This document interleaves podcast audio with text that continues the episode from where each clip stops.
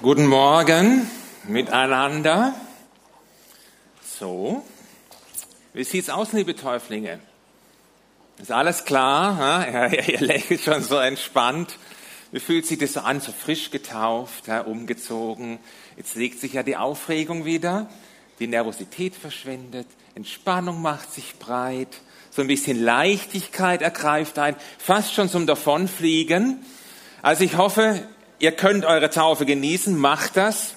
Es ist das Fest heute für euch, einmalig, ganz persönlich. Und wir hier heute Morgen, wir feiern gerne mit heute Morgen und freuen uns für euch und für dich über diese Taufe. Ich habe für mich festgestellt, dass Taufen irgendwie immer emotional sind. Ich empfinde sie immer irgendwo als emotional.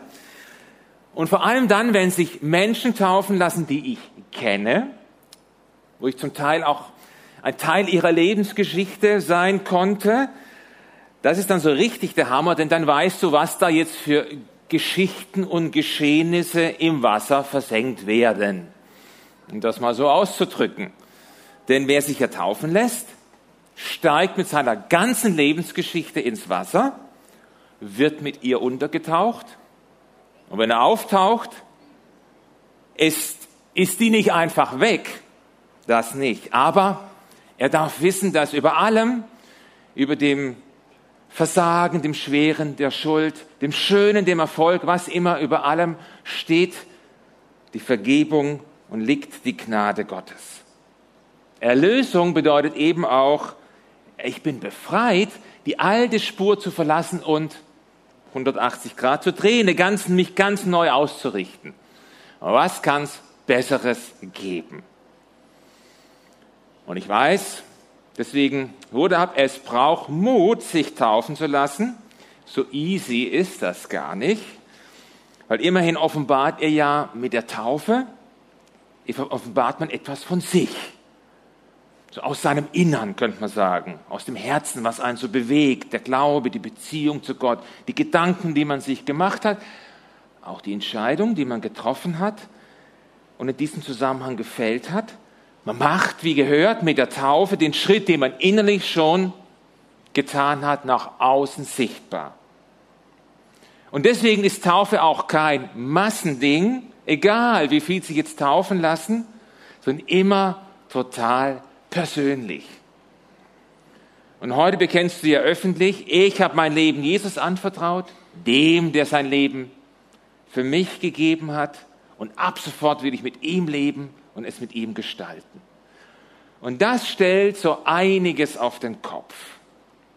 Heute, bei diesen, dieser Taufe oder diesen Taufen, treffen ja 17 ganz einmalige, unterschiedliche Lebensgeschichten aufeinander.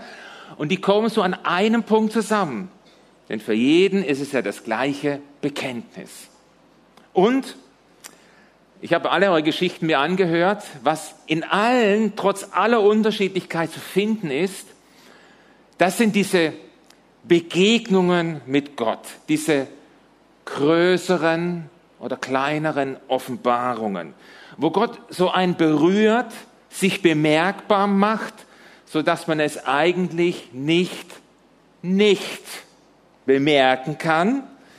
Ich meine so diese Zeigefinger, hallo, ich bin's, Schubser von Gott. Kennst du die? Ganz oft ausgelöst durch ein Gebet, wo Menschen gesagt haben, Gott, wenn es dich gibt, dann zeig dich mir jetzt. Ich komm hier nicht mehr weiter oder dann offenbar dich mir oder dann hilf mir, greif ein, was immer. Und Gott ist da, das ist das Coole, sehr kreativ, ganz individuell, mit jedem Einzelnen unterwegs. Dem einen zeigt es sich so, dem anderen ganz anders. Die eine Person hat das mega krasse Erlebnis und der andere kommt an einen Punkt, wo er merkt und erkennt, ah, so sieht's wirklich aus. Und wie immer das so im Einzelnen abläuft, am Ende steht Gott da und sagt, hallo, ich bin's. Und ich meine dich und ich möchte dir ein neues Leben anbieten. Und dann bin ich gefragt. So wie in der ganz bekannten Geschichte der Bibel, eine Taufgeschichte von der Taufe dieses Finanzverwalters, der Könige von Äthiopien, die im Neuen Testament überliefert ist. Man findet sie in Apostelgeschichte 8, Vers 26 bis 40. Und das war ein Mann, der war auf der Suche nach Gott, hat sich nach seiner Gegenwart gesehen und dafür ist er, so wie es aussieht, wahrscheinlich jedes Jahr mit Tausenden von anderen einmal im Jahr nach Jerusalem gepilgert zum Passafest. Und auch so in dem Jahr, von der die Geschichte handelt, das war die Geschichte, wo Jesus gelebt hat, in dem Jahr gestorben ist und auferstanden ist. Und er befindet sich jetzt wieder auf der Rückreise von Jerusalem. Und diesmal kommt alles anders, denn Gott schickt ihm einfach mal kurz jemand vorbei, nämlich ein Mann namens Philippus, der war Diakon in der christlichen Gemeinde und den schickt er sozusagen wörtlich in die Wüste. Wir lesen dann Vers 26, Philippus aber bekam von einem Engel des Herrn folgenden Auftrag. Mach dich auf den Weg Richtung Süden, benutze die einsame Wüstenstraße, die von Jerusalem nach Gaza führt. Und er stand auf und ging hin, heißt es in der Bibel. Ich wäre erstmal erstaunt gewesen, dass ein Engel mit mir spricht und habe überlegt, was mache ich in der Wüste. Aber der Philippus, der war da sehr gelassen, der ging einfach mal los. Und dann heißt es hier weiter, und siehe, ein Mann aus Äthiopien, ein Kämmerer und Mächtiger am Hof der Kandake, der Königin von Äthiopien, ihr Schatzmeister, war nach Jerusalem gekommen, um anzubeten. Nun zog er wieder heim und saß auf seinem Wagen und las den Propheten Jesaja. Er hatte so eine Schriftrolle dabei. Und das tat er hörbar, denn er las laut. Und der Philippus trifft ihn auf dieser Wüstenstraße, hört, wie er liest, spricht ihn an, fragt ihn, ob er denn alles versteht, was er da liest. Nein, tut er nicht. Er lädt ihn ein und dann fährt er eine Zeit lang mit ihm mit auf diesem Wagen und sie reden miteinander. Und der Äthiopier, der liest bei diesem Propheten Jesaja von einem Retter, den er nicht kennt. Und dann fängt Philippus an, ihm zu erklären, um wen es da geht. Er erzählt ihm von Jesus, von seinem Leben, von seinem Tod, von seiner Auferstehung, die erst vor kurzem passiert ist. Und dass eben Jesus die Erfüllung dieser ganzen Prophetie ist, die 500 Jahre vorher geschrieben wurde. Und der Äthiope, der kommt aus dem Staunen nicht raus. Und was mich an dieser Geschichte unter anderem begeistert, ist die Art und Weise, wie sich Gott uns Menschen nähert. Es ist genauso wie auch Jesus damals den Menschen begegnet ist, die er getroffen hat. Immer so passend, liebevoll, freundlich werben und nicht, nicht selten speziell. Very special. So wie dieser Philippus, der plötzlich da auf der Straße auftaucht und Jesus lief ja nicht laut brüllend durch die Straßen, hat mit seinen Worten jetzt mal jedem eins über die Rübe gegeben, den er da gefunden hat. Nein, es war so, wie das Jesaja schon vorausgesagt hat über ihn. Jesaja 42, er macht kein Aufheben und schreit nicht herum. Auf der Straße hört man seine Stimme nicht. Das geknickte Rohr bricht er nicht durch, das beschreibt so seinen Umgang mit Menschen. Den glimmenden Docht löscht er nicht aus. Ja, er bringt wirklich das Recht. Und so war es. Jesus hat zugehört, er war mitfühlend und er nahm sich Zeit für den Einzelnen. Und wenn er was gesagt hat, wenn er in das Leben hineingesprochen hat, war das immer ein Volltreffer in die Situation des Menschen. Und das Geniale ist ja, so macht er das bis heute. Das sind dann diese besagten Schubser Gottes. Da kommt da was in Bewegung. Plötzlich ist Erkenntnis da oder Hoffnung macht sich breit. Auch bei dem Finanzverwalter, nachdem Philippus ihm das erklärt hat alles, wurden ihm so förmlich die Augen und Ohren geöffnet. Und jetzt erkennt er, wie er zu Gott kommen kann. Jetzt versteht er, was dieser Jesus getan hat. Und er reagiert auf diese Schubser Gottes trifft eine Entscheidung und es kommt zu einer spontanen Taufe. Und das halte ich fest, ganz ohne Taufunterricht in der schönen Aussicht. Hey, man soll, ich weiß, Eduard, man soll das nicht für möglich halten. Gell? Es ist allerhand. Aber so war das. Apostelgeschichte 8, Vers 36 bis 38. Als sie nun ins Gespräch vertieft die Straße entlang fuhren, kamen sie an einer Wasserstelle vorbei. Und da wusste dieser Finanzverwalter schon, hat er schon von der Taufe gehört, musste ihm Philippus erzählt haben. Hier ist Wasser, rief der Äthiopier. Spricht etwas dagegen, dass ich getauft werde? Er befahl, den Wagen anzuhalten. Beide, Philippus und der Äthiopier, stiegen ins Wasser. Hatten wir heute auch, zwei Leute im Wasser. Und Philippus taufte den Mann. Und seine mit, ähm, wahrscheinlich seine Diener, die mit dabei waren, das waren so die Taufzeugen, die zugehört haben. Die haben das alles miterlebt.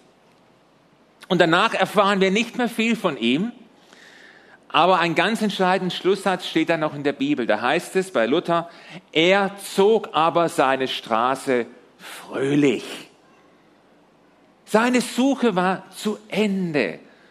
Und ich kann mir so vorstellen, als er in Äthiopien bei dieser Königin am Hof ankam, ich muss ihn mal fragen, wenn ich im Himmel sehe, wie das so richtig war, aber auf jeden Fall kam er ganz anders dort an, als er von dort weggegangen war. Das ist schon mal klar. Und so ist das, wenn man oder wenn Jesus einem begegnet. Und wie immer Gott so auf sich aufmerksam macht und Menschen begegnet, er möchte, das ist immer das Ziel dahinter, mit jedem Einzelnen in diese Beziehung und Gemeinschaft leben, die, für die wir ja eigentlich geschaffen sind. Also ganz einfach ausgedrückt, er möchte dich und mich in seiner Nähe haben. Und Jesus macht ja genau das möglich. Durch ihn erhalten wir Vergebung unserer Schuld und wir können wieder in Gemeinschaft mit Gott leben. Das ist eigentlich Gottes Idee für dich und für mich, für unser Leben. Wir sind ja kein Produkt des Zufalls. Psalm 139, Vers 16 heißt es, Deine Augen sahen mich schon, als mein Leben im Leib meiner Mutter entstand. Anders übersetzt, in einer anderen Übersetzung, ich hatte noch keine Gestalt gewonnen, da sahen deine Augen schon mein Wesen. Das heißt, Gott kannte mich schon vor meiner Geburt. Ich bin sein Gedanke. Ich bin sein Wunschmensch. Genauso wie du. In deiner Einmaligkeit. Und das Geniale ist ja, mit Jesus im Leben hat ja meine Lebensgeschichte eine Zukunft, die über dieses Leben hier auf der Erde hinausgeht. Das erwähne ich so ganz oft in der Predigt, weil mich das so begeistert und weil das auch das Leben eine ganz andere Ausrichtung gibt. Und ich habe ich hab das in einem Satz zusammengefasst, am besten zusammengefasst gefunden bei einem Theologen, der heißt Hans-Joachim Eckstein. Und der hat folgenden Satz gesagt, fast schon kreiert, der heißt, ich bin gewollt, wo ich herkomme. Also Gott hat mich schon gesehen vor meiner Geburt. Und wo ich hingehe, werde ich erwartet. Die genialste, kürzeste Zusammenfassung, die ich dazu gelesen habe. Ich werde erwartet. Das ist die Perspektive Ewigkeit. Gott möchte mich bei sich haben, wie auch dich, weil er mich liebt. Und seine Liebe zu uns ist ja so groß, dass er sich dafür für jeden was einfallen lässt, wie er ihm begegnen kann oder schubsen kann, wenn du so willst. Nicht, weil wir das jetzt verdient haben oder die coolsten wären, nein, es ist einfach seine Gnade, es ist sein Geschenk. Wie wir darauf reagieren, das ist ja dann unsere Sache. Und die Bibel ist voll von Geschichten mit Menschen, die Gott, denen Gott so mitten in dem Alltag begegnet ist. Speziell Jesus auch, den Zöllnern, Matthäus, und Zachäus. Dem blinden Bettler auf der Straße in Jericho. Auch ihn holt er da ab, spricht mit ihm, heilt ihn. Petrus, der Fischer, der nichts fängt an dem Morgen, kommt Jesus, fischt mit ihm, er fängt was. Und so waren das die Schubser, die Petrus dazu gebracht haben, Jesus nachzufolgen. Und mich begeistert, wie kreativ und jedes Mal anders Gott da so vorgeht. Eine sehr coole Geschichte, erzählt da, berichtet Tony Campolo. Das ist ein bekannter Prediger in den USA und der war einmal eingeladen als Gast in eine Bibelschule zu predigen. Und die haben das gemacht, wie sie es so immer machen. Vor dem Gottesdienst trafen sich da einige Mitarbeiter der Schule, um für ihn zu beten. Einfach so eine Gebetszeit, stellten sich um ihn rum und fingen an. So weit, so gut. Allerdings war da einer der Mitarbeiter mit seinem, komplett, äh, mit seinem Gebet komplett woanders unterwegs. Also wir würden sagen, er war im falschen Film. Er betete besonders lang und spezifisch für einen Mann namens Charlie Stolzfuß. Und Toni Campolo stand dann so hier und dachte, hey, was soll das? Solltest du nicht für mich beten? Aber der betete in einem fort für diesen Typen, der dabei war, seine Frau, seine drei Kinder zu verlassen. Und er schreibt dann da, ich kann immer noch hören, wie er rief, Herr, Herr, lass es nicht zu, dass dieser Mann seine Frau und seine drei Kinder verlässt. Schick einen Engel, der ihn zu seiner Familie zurückbringt. Lass nicht zu, dass seine Familie zerstört wird. Du weißt, von dem ich spreche, Herr. Du weißt, von dem ich spreche. Charlie Stolzfuß. Er lebt unten an der Straße, ungefähr eine Meile von hier, auf der rechten Seite in einem silbernen Haustrailer. Und Contoni schreibt dann, ich dachte mit so einem gewissen Maß an Verärgerung, Gott wo, weiß, wo der wohnt. Du musst ihm dich doch noch sagen, wo da seine Adresse ist oder was. Und nein, der Gottesdienst fand dann statt und, und er hält seine Predigt, er steigt ins Auto, fährt wieder nach Hause, fährt zur Autobahnauffahrt, da steht ein Anhalter, er nimmt den mit, das hat er das immer gemacht, er nimmt immer eine, alle Anhalter mit. Und er stellt sich ihm vor und sagt, hallo, ich heiße Toni Campolo, wie heißt du? Und er sagt, ich heiße Charlie Stolzfuß. Ich sagte kein Wort. Ich fuhr auf der Autobahn entlang und gleich wieder die nächste Ausfahrt runter, drehte um und fuhr zurück. Der Mitfahrer reagierte natürlich, hey Mister, wo bringen Sie mich hin? Ich bringe Sie nach Hause. Warum? Weil Sie Ihre Frau und Ihre drei Kinder verlassen. Stimmt's? Stimmt, stimmt. Und dann lehnte er sich, sagte, gegen die Beifahrertür und hat ihn angestarrt die ganze Zeit. Ich fuhr die Ausfahrt runter, bog direkt in die Seitenstraße, die zu seinem silbernen Haustrailer führte. Und als ich abbog, schaute er mich erstaunt an und fragte, woher wussten Sie, wo ich wohne? Und ich sagte, Gott hat es mir gesagt. Und er schreibt dann so, ich meinte das auch so. Gott hat es mir gesagt. Und als sie bei dem Trailer ankommen, sagt er zum Charlie, so, du gehst jetzt da rein und dann möchte ich mit dir und deiner Frau reden der rennt in den Trailer und er sagt, schreibt dann, ich weiß nicht, was er seiner Frau erzählte, aber als ich zu ihrem Haus kam, machte sie so große Augen wie eine Untertasse. Ich ließ die beiden sich setzen und sagte, ich werde jetzt mit euch reden und ihr hört mir gut zu. Mann, haben die zugehört. Die beiden haben an diesem Abend ihr Leben Jesus anvertraut. Das war eine Kehrtwende. War ein sehr deutlicher Schubser, wenn du so willst. Und dieser Charlie, der ist heute ein Prediger irgendwo in dem Süden der USA. Das ist die Geschichte von Charlie. Die ist einmalig. Und dann gibt es da auch deine Geschichte. Die ist einmalig. Und du kannst es machen wie der Äthiopier oder wie Charlie und seine Frau und zu Gott sagen, ich möchte, dass du der Autor meines Lebens wirst und deine Geschichte mit mir schreibst, mit deinem Horizont, mit deiner Perspektive, die du für mich hast. Das braucht Vertrauen, dass Gott tatsächlich die beste Geschichte schreibt, die es für mich geben kann. Es ist deswegen ja nicht alles easy und locker und flockig oder was. Nein, nur weil ich mit Gott unterwegs bin, auch da gibt es sehr schwere Zeiten auch da gibt es unbeantwortete Fragen und vieles mehr. Aber ich gehe da nicht mehr allein durch. Ich kenne den Autor. Ich weiß, dass er mich liebt. Ich weiß, dass ich ihm vertrauen kann. Ihm und seiner Sicht der Dinge bis zum Schlusskapitel meines Lebens hier. Er kennt es schon. Und das gibt mir Frieden. Und danach folgt die Fortsetzung. Und das gibt mir Hoffnung. Und wo auch immer du jetzt heute Morgen stehst und was in dir vorgeht, ich wünsche den Mut, auf die Schubser Gottes in deinem Leben zu reagieren, mit einem offenen Herzen und dich darauf einzulassen. Es lohnt sich absolut. Und euch, liebe Täuflinge, wünsche ich diesen Frieden Gottes Und immer wieder, vor allem in den stürmischen Zeiten, wünsche ich euch die Ausrichtung auf seinen hoffnungsvollen Ausblick auf euer Leben und die Geschichte, die er schreibt mit euch. Es ist die beste, die es gibt. Gottes Segen für euch.